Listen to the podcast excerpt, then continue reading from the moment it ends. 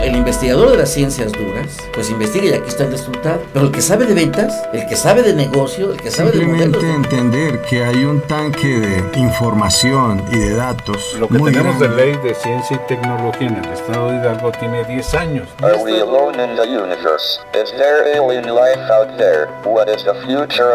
La Universidad Autónoma del Estado de Hidalgo, generadora de conocimientos, Sinergia, el rostro tecnológico de la Universidad Autónoma del Estado de Hidalgo, ciencia y tecnología, el punto convergente entre profesionales y sus ideas, Sinergia, con el doctor Roberto Morales Estrella.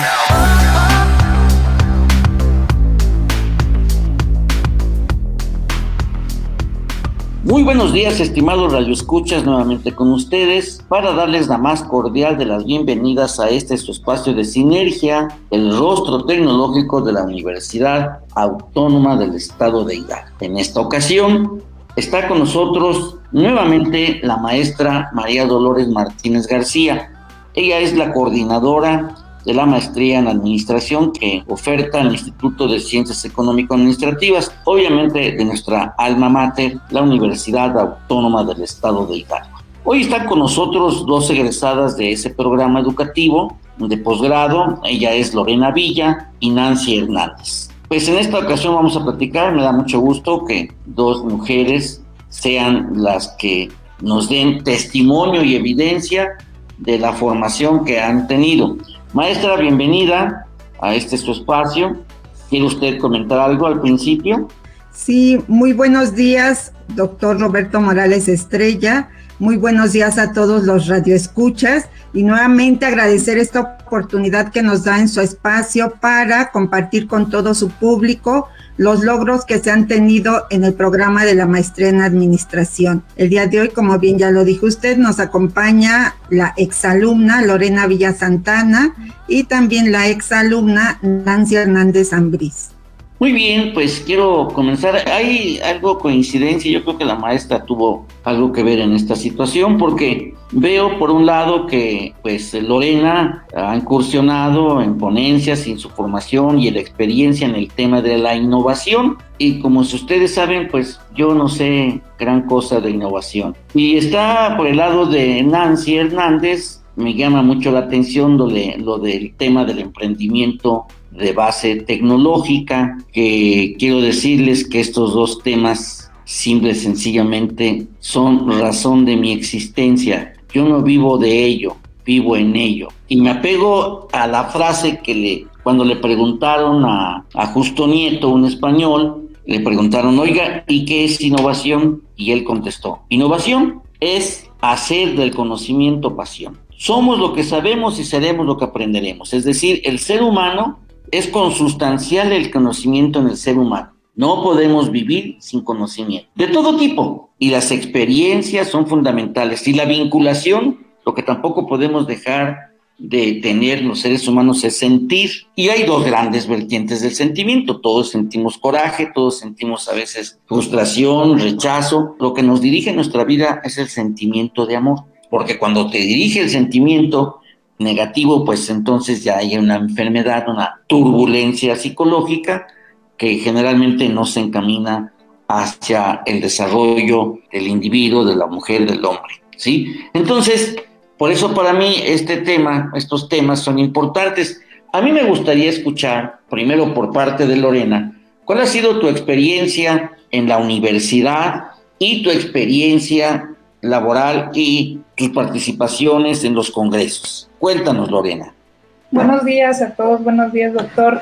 Pues mire, yo la verdad cuando estaba buscando la universidad para hacer mi posgrado, eh, me resultó bastante curioso que dentro de la información, pues brincaba la Universidad Autónoma del Estado de Hidalgo. Entonces, revisando como el plan que traían era un plan bastante ambicioso. Entonces, este, al revisar más a detalle, empiezo a ver la maestría en administración y me doy cuenta que tenía convenio con el CONACYT. Entonces, al ver esta parte, dije, al estar inscrita al CONACYT, tiene la calidad asegurada. Entonces, una vez entrando a la maestría, pues en efecto la universidad estaba muy bien ranqueada y los maestros que, tuve dentro de, la maestría puedo decirle que fueron los mejores del estado.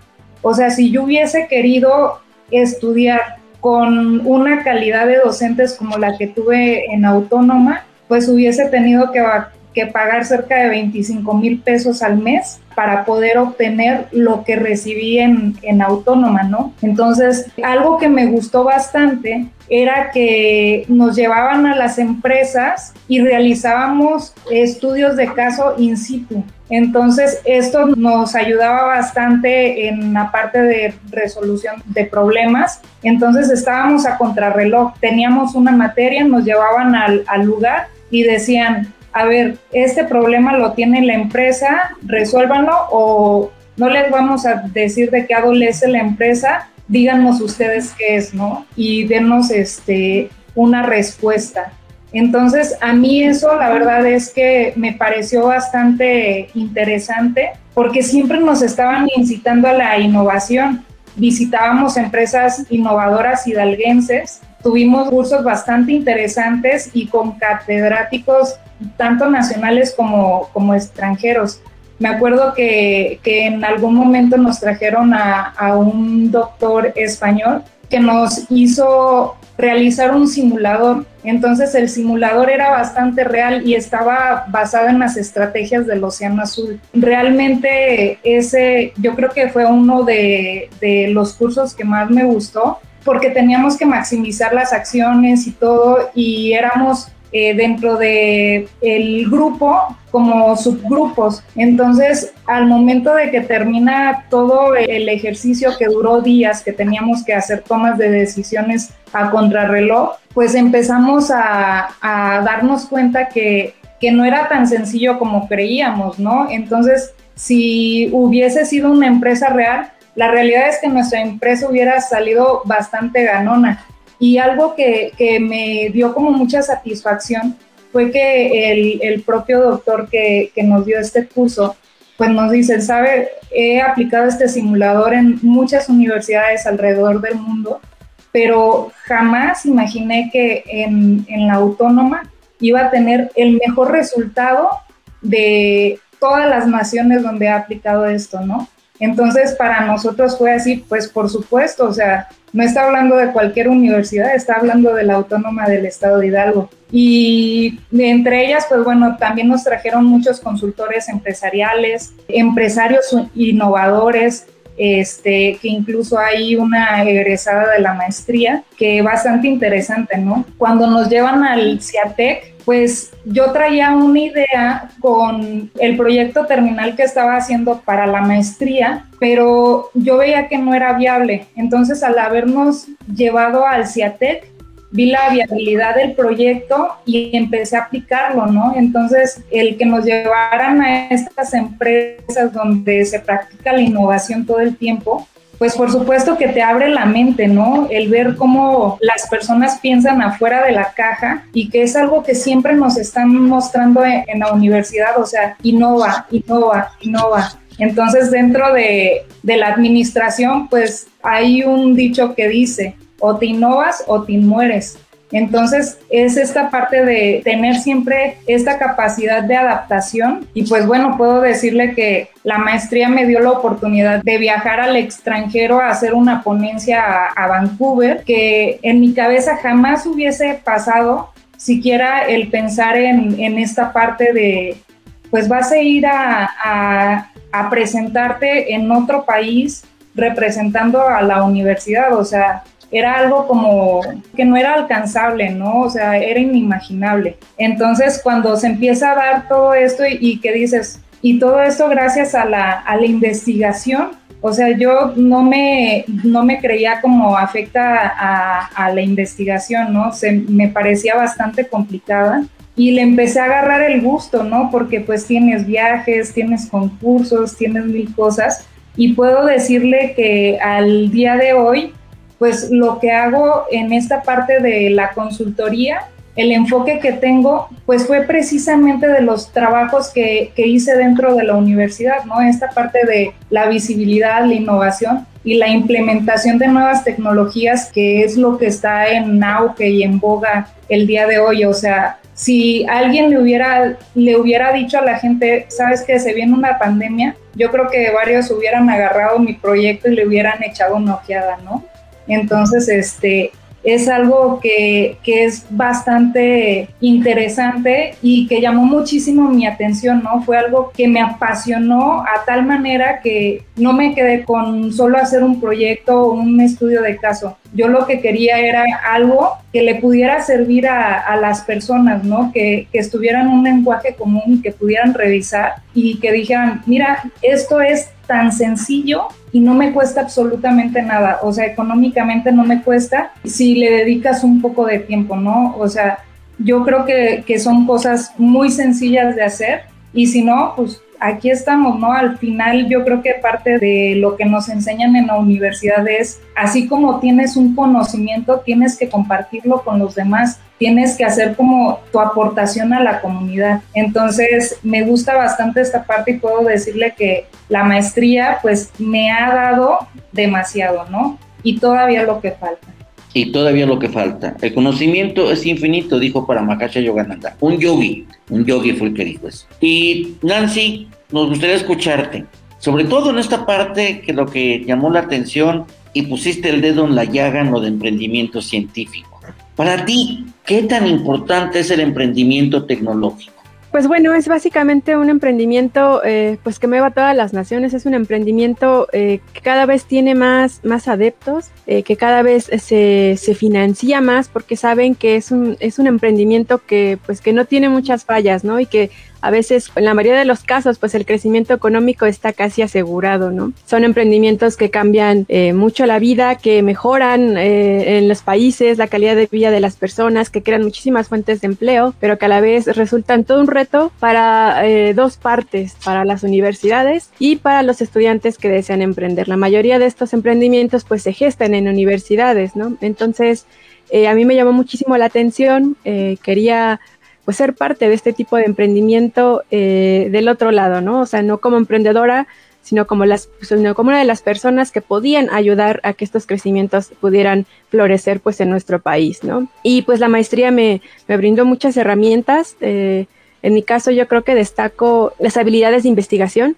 creo que esas las, las reforcé muchísimo en nuestro programa de estudios que ahora cambió, no teníamos mucho acceso a empresas, desgraciadamente. Sin embargo, pues teníamos, eh, eso no quiere decir que nuestra formación no estuviera completa, ¿no? Teníamos otras herramientas, eh, muchísimos congresos también. Eh, de igual forma tuve oportunidad de irme al extranjero y ver también cómo emprenden allá, ¿no? Cómo, es, cómo funcionan sus incubadoras de empresas, que también tienen muchísimos, o la mayoría de sus emprendimientos son, pues sí, con, con tecnología avanzada, ¿no? Porque bueno, hay, hay los recursos, también hay mucha gente muy preparada y bueno, creo que también nosotros tenemos pues esa capacidad, ¿no? Y creo que con el tiempo también de igual forma podemos tener los recursos económicos. Creo que el talento lo tenemos y nosotros como egresados eh, de maestría, de estos este, posgrados, pues la idea es que podamos aportar a, nuestro país, ¿no? Y en mi caso, con mi formación y con lo que aprendí en la maestría, pues eh, yo decidí irme por este, por este emprendimiento y poder apoyarlo. Es algo bien importante de los emprendimientos, es lo que falta en México. En México no hay. Es muy poco lo que hay. Y te voy a decir por qué. Fíjate una cosa. La innovación es un proceso multidireccional, multicausal, multicultural y multidimensional con efectos e impactos no previsibles en las estructuras, funciones y personas involucradas. Por ello es que tiene un impacto directo en la sociedad y en la economía. Antes los economistas eran muy cerrados únicamente se ubicaban en la parte de eficiencia. Incluso, a pesar de que el hilo conductor de las ciencias económico-administrativas, por eso son, es economía, se separaban. uno es administración, otro es mercadotecnia, otro, etcétera, etcétera.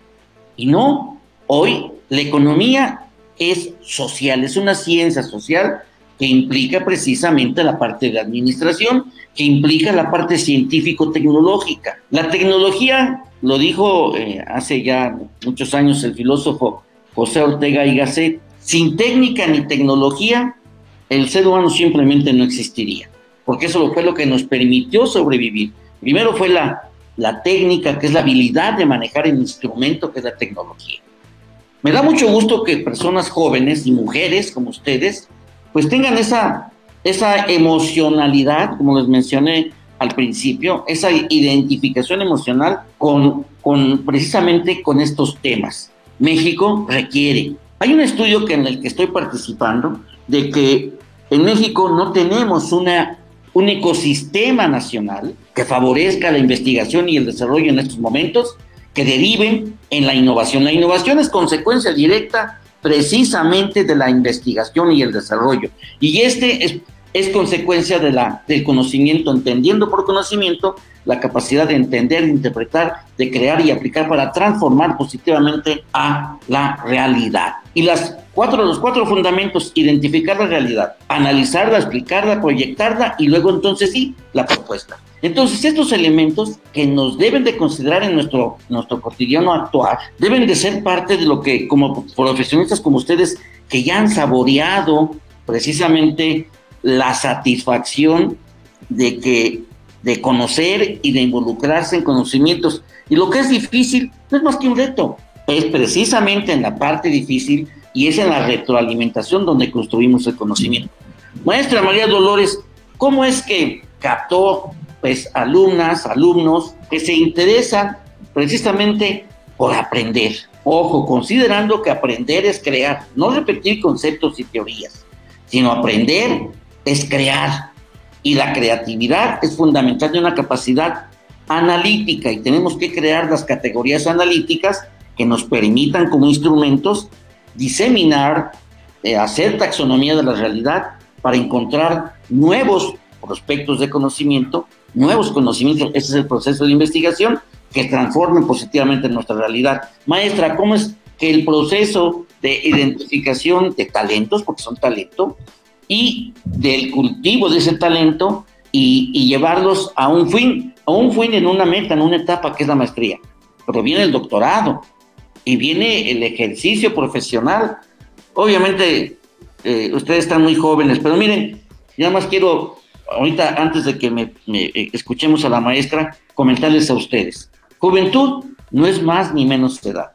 Juventud es vigencia de conocimientos. Ustedes no se imaginan la edad que tengo, pero en cuestión de conocimientos me defiendo un poquito. Maestra, quiero escuchar cómo es que eh, usted que ha liderado este programa de la maestría, y por cierto, déjeme decirle que le reconozco su capacidad de gestión de la maestría y que la ha llevado a muy buen puerto y que la sigue llevando. Y yo creo que es algo muy importante para nuestro instituto, para nuestra universidad y para los hidalguenses. Cuéntenos.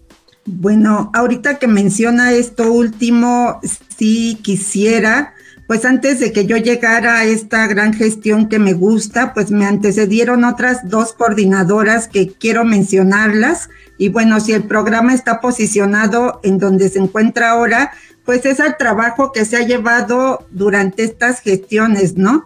En primer lugar a la doctora Blanca Cecilia Salazar Hernández, que ella fue quien inició con, con este programa, quien pudo eh, introducirlo al Programa Nacional de Posgrados de Calidad, fue ella. Posteriormente se fue a hacer su doctorado y se quedó al frente de, esta gestión la hoy doctora Blanca Josefina García Hernández. Y bueno, en su momento, pues ella también se fue a hacer su doctorado y a partir del año 2016 es cuando yo retomo la, gestión del, programa. Creo que estos resultados que hoy eh, observamos con estas alumnas egresadas, pues es también un gran trabajo que se lleva a cabo por parte de los profesores que integramos el núcleo académico básico, por parte de los maestros invitados, tanto nacionales como internacionales, por supuesto de los alumnos, de nuestros directivos y quiero mencionar, eh, desde que yo estoy al frente de esta coordinación, he recibido el apoyo de nuestro director del Instituto de Ciencias Económico-Administrativas, el doctor Jesús Ibarra Zamudio. Esto se lleva también en colaboración pues con el colegio de posgrado. Creo que el que hoy tengamos estos testimonios, pues no me sentiría bien si dijera que solo se deben a mi persona, porque creo que es un trabajo en equipo, eh, directivos, maestros, alumnos y por supuesto la gestión que, llevamos a cabo. Eso lo, lo tenía que mencionar. Y bueno, ¿cómo identificamos los talentos? Yo creo que son los alumnos quien adquieren ese compromiso de decir, ¿qué quiero obtener de este programa? ¿Hasta dónde quiero llegar? ¿Cuáles son mis expectativas? ¿Qué puedo aprovechar? ¿Qué me ofrece este programa para que yo pueda explotar y lograr mis objetivos? En este caso, bueno, Lorena es una, una alumna que el día de hoy me gustaría que nos platicara. Ella fue líder en el tercer concurso nacional de casos de negocios para programas de posgrado en el año 2019, donde obtuvieron el primer lugar. En ese entonces, en esa fecha, el tercer lugar lo obtuvo la Universidad Nacional Autónoma de México, el segundo lugar la Universidad Autónoma de Yucatán y el primer lugar la Universidad Autónoma del Estado de Hidalgo, eh, teniendo como líder a Lorena. Muy bien, yo creo que esto es algo muy importante que nos permite, lo mencioné en una ocasión, visualizar que la universidad es un crisol de talentos y se alimenta de talentos, pero la idea es precisamente ese talento. Y yo creo que ahorita puedo identificar en Lorena y en Nancy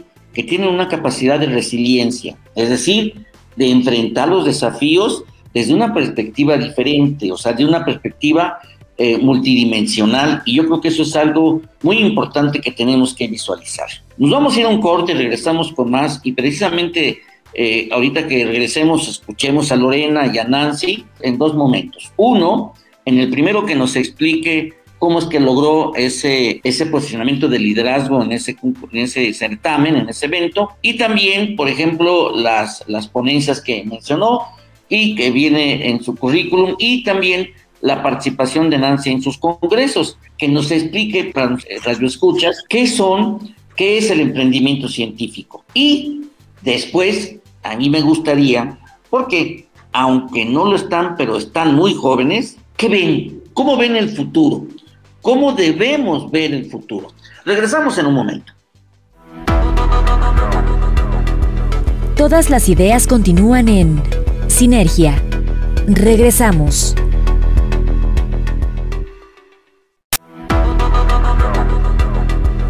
Todas las ideas continúan en Sinergia. Continuamos.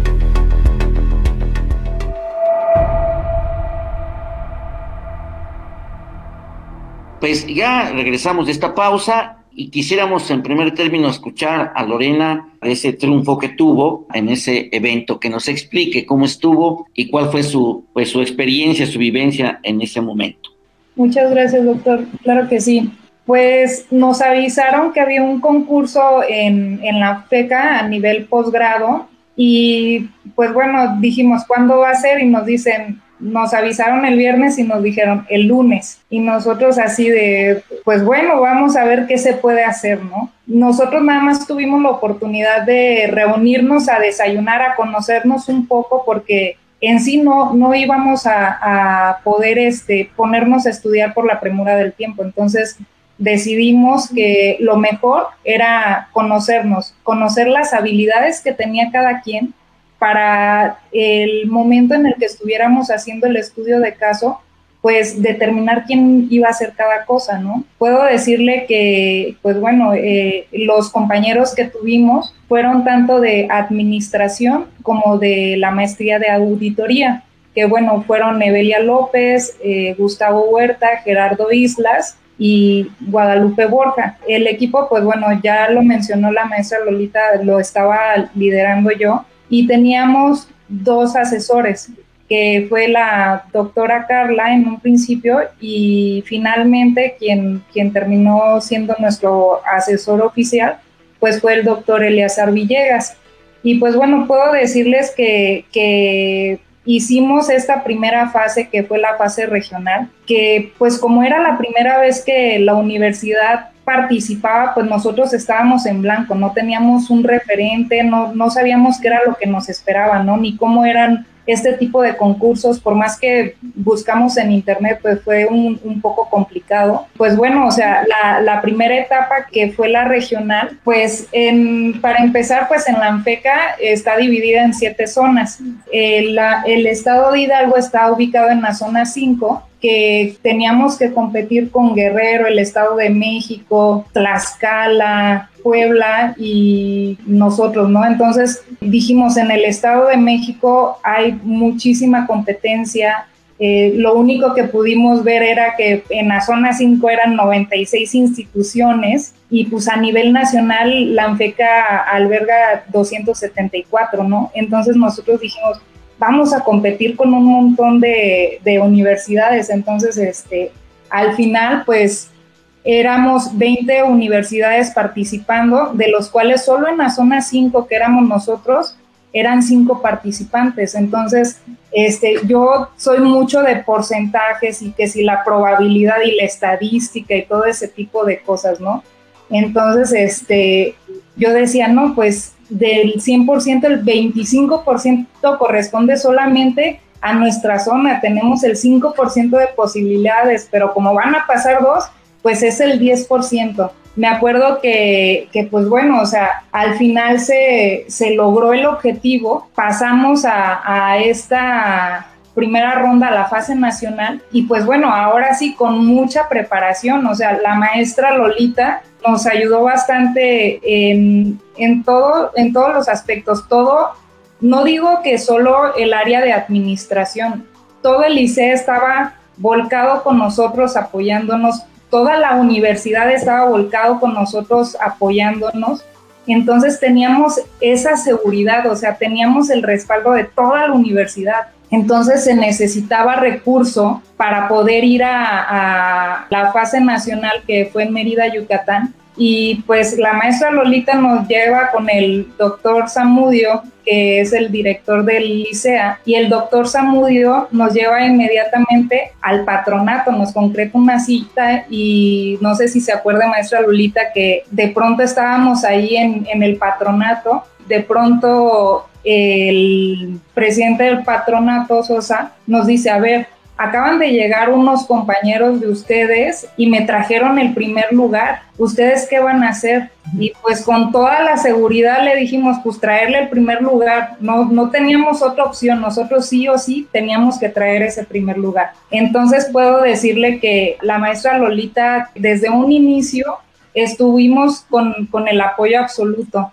El doctor Jesús Ibarra igual, o sea, eh, Sosa Castellán igual. Y pues bueno, cuando empieza esta competencia de la fase final, nos asignan un aula y empezamos a, hacer el ejercicio, el caso de, de negocios. Entonces nosotros antes de eso nos habíamos estado preparando un mes, nos reuníamos dos, tres veces a la semana y decíamos, estos son los temas más importantes que se están dando a nivel empresa.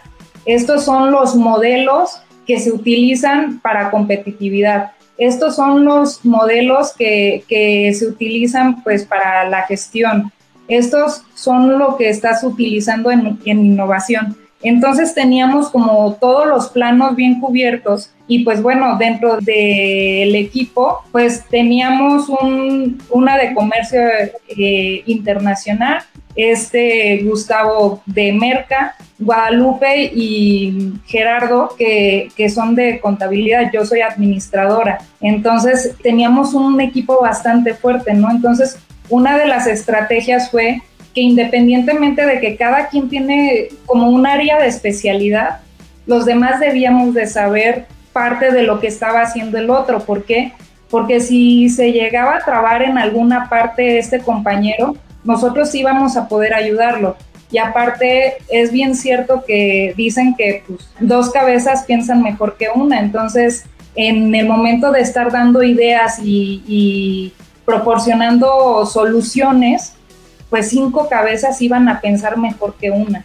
Entonces, este, siempre con, todo el apoyo y creo que llegamos con un aplomo y una seguridad bastante buena, ¿no? Y pues bueno, ya estando ahí la convivencia con las otras universidades, o sea, yo creo que haber visto a la UNAM y decir, híjole, o sea, no, no sé si vayamos a poder con ellos, ¿no? Entonces, pero pues el no ya lo teníamos. Entonces, estábamos ahí haciendo los ejercicios nos, nos empiezan a decir, ¿sabe qué? Va a empezar el tiempo de inicio de esta última prueba. Y yo solo le dije a los muchachos, a ver, sabemos lo que sabemos, vamos a divertirnos, vamos a pasarla bien, ¿no? Entonces, al final, como sabíamos que estábamos bastante preparados, creo que en, en, el tiempo que estuvimos dentro de la maestría, a mí no me queda la menor duda de que tuvimos lo mejor de lo mejor. Yo siempre voy a promocionar a la universidad porque para mí ha sido lo mejor,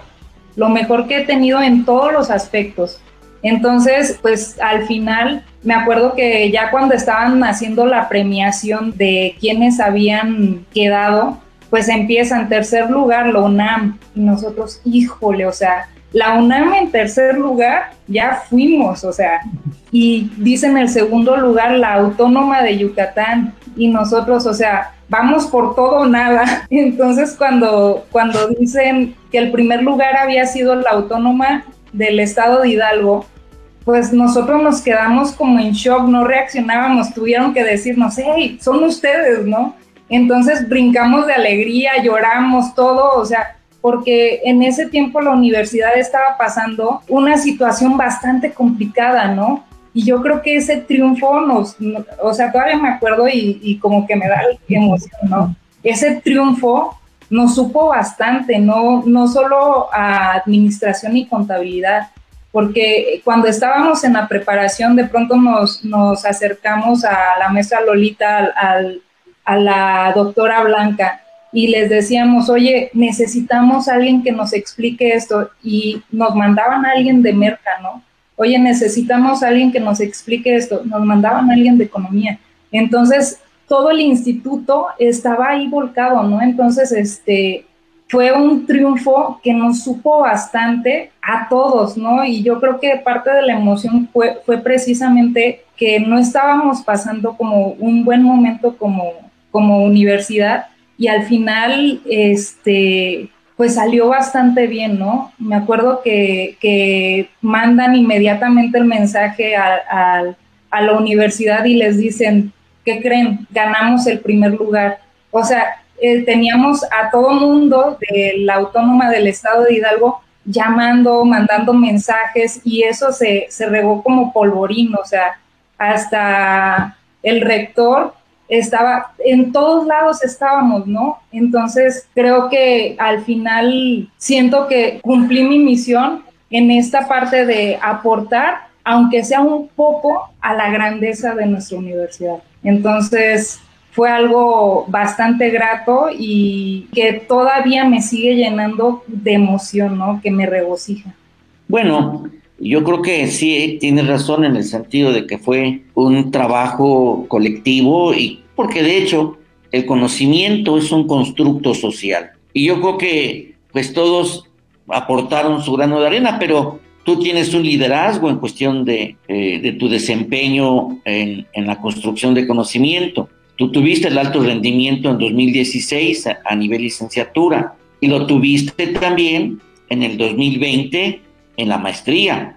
Los promedios para poder lograr ese rendimiento académico fue de 9.5, tanto en licenciatura como, como la maestría. Y estoy seguro, fíjate lo que te digo, que también lo tendrías y lo debes de tener, no sé si estés estudiando ahorita, no, el doctorado, creo que sí, el doctorado, que también debe de ser de 9.5. Qué bueno que te ayudó Carlita, porque Carla fue alumna mía, también en la maestría, y es una, una niña muy creativa, muy dedicada, del grupo en el que ella estaba, ella fue la mejor alumna. Y bueno, también lograste el reconocimiento, el mérito Garza en el 2020, el año pasado. Sería una lástima que no aprovecharas esa, ese amor por el conocimiento. Yo creo que como dice Rosa Montero, una escritora, dice ella que ella escribió un libro que se llama El amor de mi vida, pero el amor de su vida no es eh, cualquiera que lo piense, pues, eh, algún galán, pues no, el amor de su vida es la literatura. Y ella dice que dejar de leer es como dejar de respirar, como vivir en un mundo eh, sin oxígeno. La literatura para ella es vida y yo creo que el conocimiento es vida para todos. Si no conocemos, si no aprendemos, pues no avanzaremos. Y yo creo que precisamente eh, se requiere las condiciones para lograr eso. Y la maestría, las condiciones, sin quitarle mérito a Blanca Cecilia y a, la, a Blanca Josefina, pero pues en lo personal, y usted me conoce como soy, en el sentido crítico, Porque la parte fundamental, Lorena y Nancy, es tener un pensamiento crítico. Si no tenemos pensamiento crítico, no sabemos construir. Y perdónenme, pero la maestra Dolores es una muy buena gestora. Ella duró muchos años dando clases de matemáticas y ha aprendido eh, a lo largo, eso ha sido un proceso de que no todo es éxito en la vida, ¿eh? es aprender también, y ella lo sabe perfectamente. Y que hemos ido con discípulos, ¿sí? nos han aprobado y nos han reprobado como con discípulos. Sin embargo, yo le reconozco a la maestra que le ha puesto el empeño y la creatividad y su capacidad de gestión para hacer más fuerte. Porque es muy fácil, ok, lo hicieron bien, no lo dudo, no le quito mérito a la maestra Blanca, Blanca, Cecilia, a la maestra Blanca Josefina, pero que hoy, hoy la maestría está teniendo un vuelo muy importante. Y eso es digno de reconocer.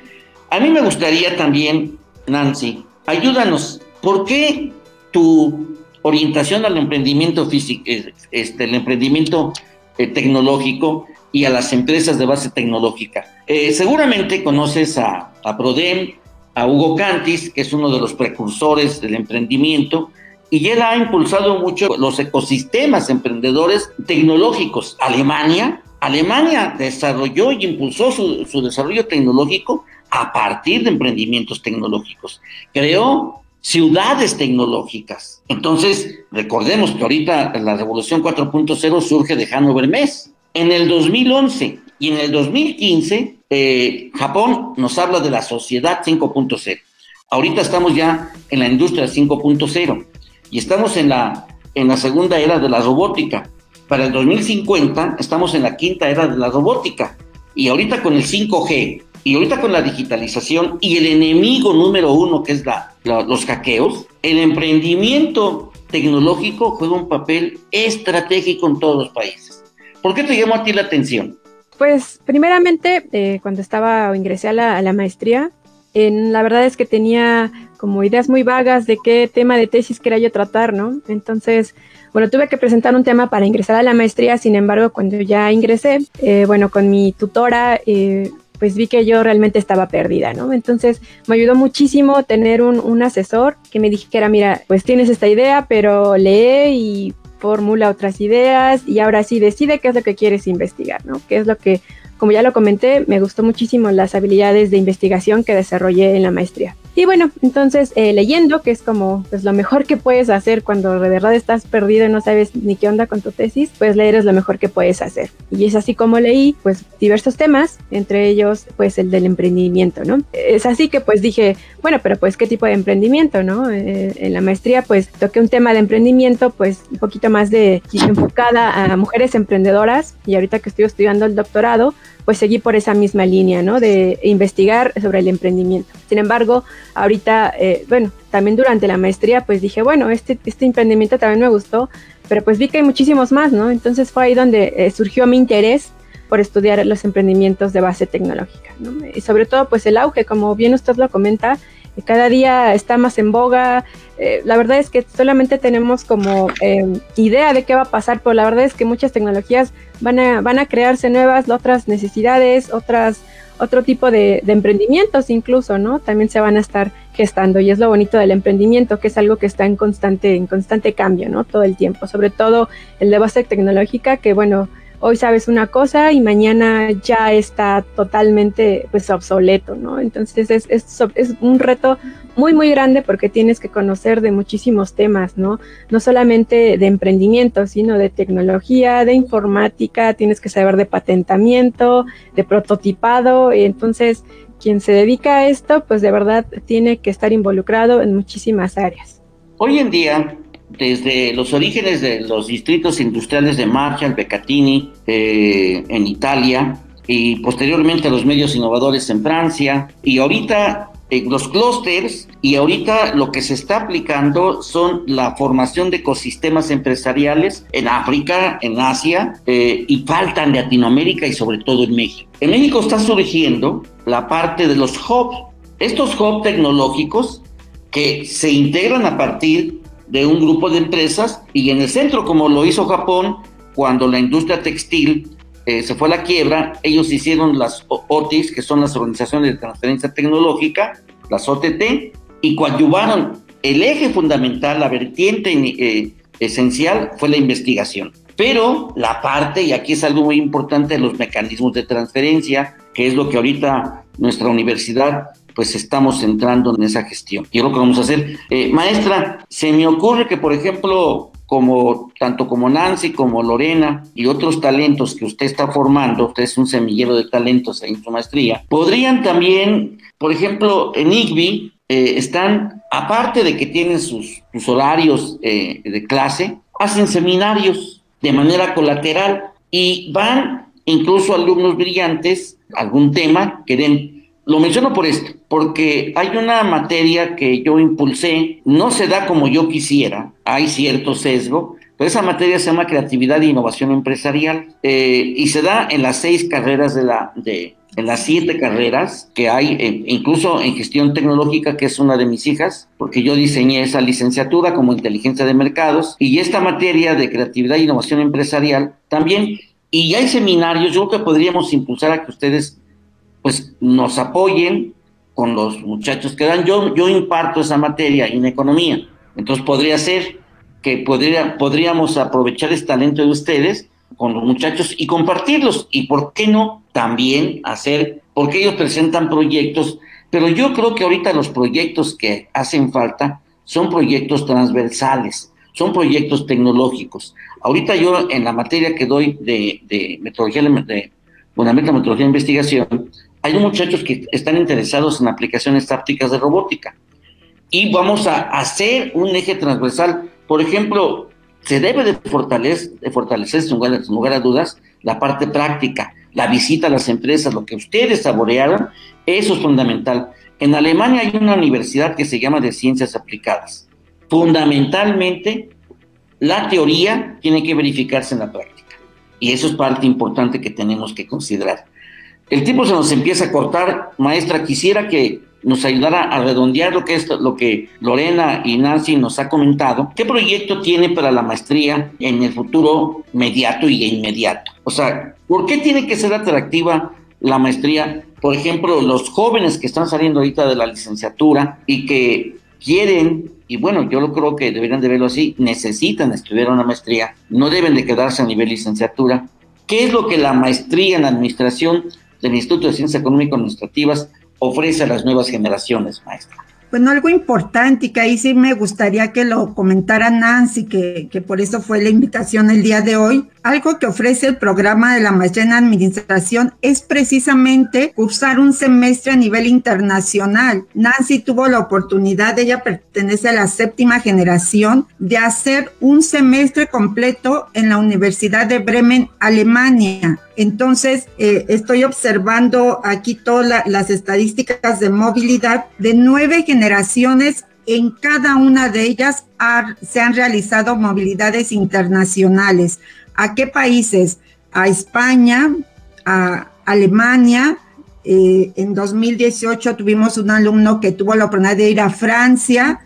Y entonces vean lo que el programa les ofrece, aparte de tener contacto con empresas, eh, esa movilidad que pueden hacer a nivel internacional durante un semestre. Entonces, Nancy tuvo esa experiencia que me gustaría muy rapidito nos comentara cómo le fue Nancy en Bremen, Alemania. A ver, Nancy, te escuchamos. Pues sí, muy breve. Bueno, hay muchísimo de qué hablar, pero a grandes rasgos para mí fue una experiencia eh, bastante enriquecedora, una experiencia que me retó en muchísimos aspectos, en el aspecto educativo, también en el aspecto personal. Eh, me quitó muchísimos miedos, me hizo darme cuenta de que era capaz de muchas cosas y sobre todo, pues en el aspecto académico pude conocer otro tipo de, educación, otro tipo de estudiantes, ¿no? Eh, que compartían pues algunos intereses en común, pero también diferentes formas de enseñar, de aprender, ¿no? Por otra parte, pues también conocer otra cultura fue bastante enriquecedor, eh, hacer otros amigos, conocer otros países, que eh, también es bastante, pues creo que importante también la parte personal, cultural, que también creo que te ayuda mucho como profesionista, ¿no? No nada más cerrarte a una oficina o a un aula, ¿no? Tienes que conocer también qué hay allá afuera y viajar pues una, es una de esas cosas que también te ayuda a conocer el mundo, ¿no? Eh, por su parte, la universidad, pues la verdad es que nos ayudó muchísimo, nos orientó eh, todo el tiempo Eh, nos ayudó mucho, mucho los convenios, el convenio que, que, la universidad tuvo con Alemania. De otra, de otra manera hubiera sido bastante tedioso, bastante largo el proceso. Entonces, eh, si tienen la oportunidad, aprovechen eh, los programas educativos, aprovechen todos los convenios que tiene la universidad, que también, por ejemplo, en nuestro caso, no, en la Universidad de Bremen, pues no, yo no pagué colegiatura entonces el transporte era gratis, por ejemplo, entre otras facilidades que nos brindaban como estudiantes, ¿no? Como estudiantes extranjeros. Entonces eh, es un gran reto, pero créanme que, vale mucho la pena, eh, que vale mucho la pena darle las gracias pues a la universidad y a todos los que hacen posible que existe este tipo de convenios, este tipo de programas, ¿no? Y también pues que con ACID eh, igual también pues nos apoyó en la parte también este, académica, ¿no? También es bastante importante yo creo que mencionarlo, que es, que es esta, esta gran parte que tiene la maestría y que pues no, no me canso de resaltar, ¿no? Te da como que otro estatus, ¿no? Decir en tu, en tu currículum, pues fui becada de CONACYT, ¿no? No es cualquier cosa. Eh, maestra, obviamente que esto es algo muy importante y es un, pues, eh, un valor que hay que destacar en, en esta maestría. Pero en un minuto, díganos, ¿qué más hay para el futuro de esta maestría?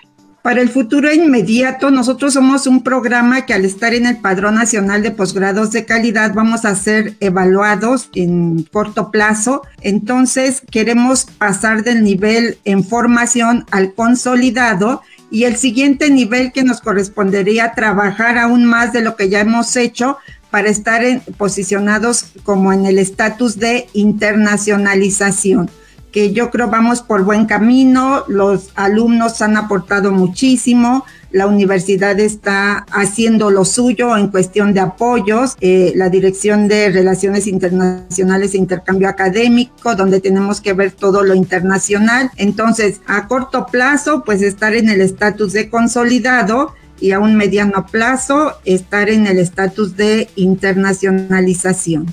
Muy bien. Eh, un minuto, Lorena, ¿cómo ves tu futuro?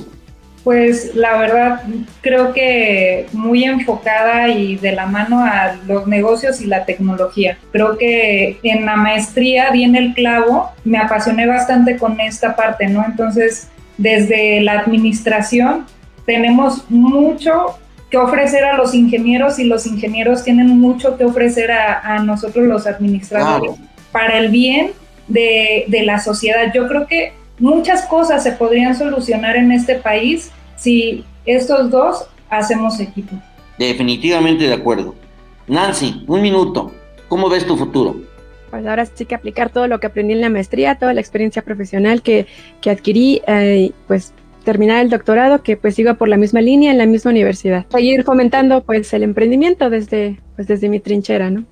Muy bien. Miren ustedes, el futuro es vacío, que hay que llenarlo con nuestra creatividad y nuestras actitudes. Ustedes tienen, sin haberlo dicho, una actitud exponencial, por eso son disruptivas. La innovación es disrupción, pero su fundamento y sus raíces es la creatividad. Y es la creatividad se alimenta de la constante reflexión y la constante crítica y autocrítica. El pensamiento crítico es la savia, es la esencia de la creatividad. ¿Ok? Pues les agradezco mucho Lorena Villa, Nancy Hernández y maestra Dolores Martínez García, coordinadora de la maestría en Administración del Instituto de Ciencias Económico-Administrativas. Ha sido un placer compartir con ustedes, eh, eh, pues en estos momentos me llena de satisfacción que haya jóvenes con una visión de futuro, con unas ganas de hacer de muchas cosas que se puede crear que nuestro país necesita y lo que dijo Lorena, el vínculo si hoy el binomio que domina el mundo en los altos niveles es ciencia-tecnología, es un binomio que se retroalimenta y ha llegado a punto de inflexión, que se expande constantemente y a una velocidad de la imaginación. Bueno, la administración y la tecnología y la economía son claves para esto, ¿sí? Y les agradezco mucho que compartan con nuestros, eh, nuestro auditorio estas experiencias, estas reflexiones. Y no nos resta más que pues agradecer a Paola Juárez en los controles, a nuestra directora de radio Pachuca, Claudia Nomí Muñoz Arabia, y a todos y cada uno de nuestros radioescuchas que fielmente nos acompañan. Empresarios, vean los jóvenes, las jóvenes, las mujeres jóvenes hidalguenses que están creando y construyendo el nuevo Hidalgo. Eh, yo creo que esto es motivo de animarse y que volteen la cara a, estas, a esta juventud que realmente es positiva. Les agradezco mucho y enhorabuena, les abrazo a la distancia, pero con el cariño y el reconocimiento respetuoso de su amigo Roberto Morales Estrella. Hasta la próxima. Gracias por escucharnos. Por hoy, las ideas se vuelven a dispersar hasta la próxima emisión de Sinergia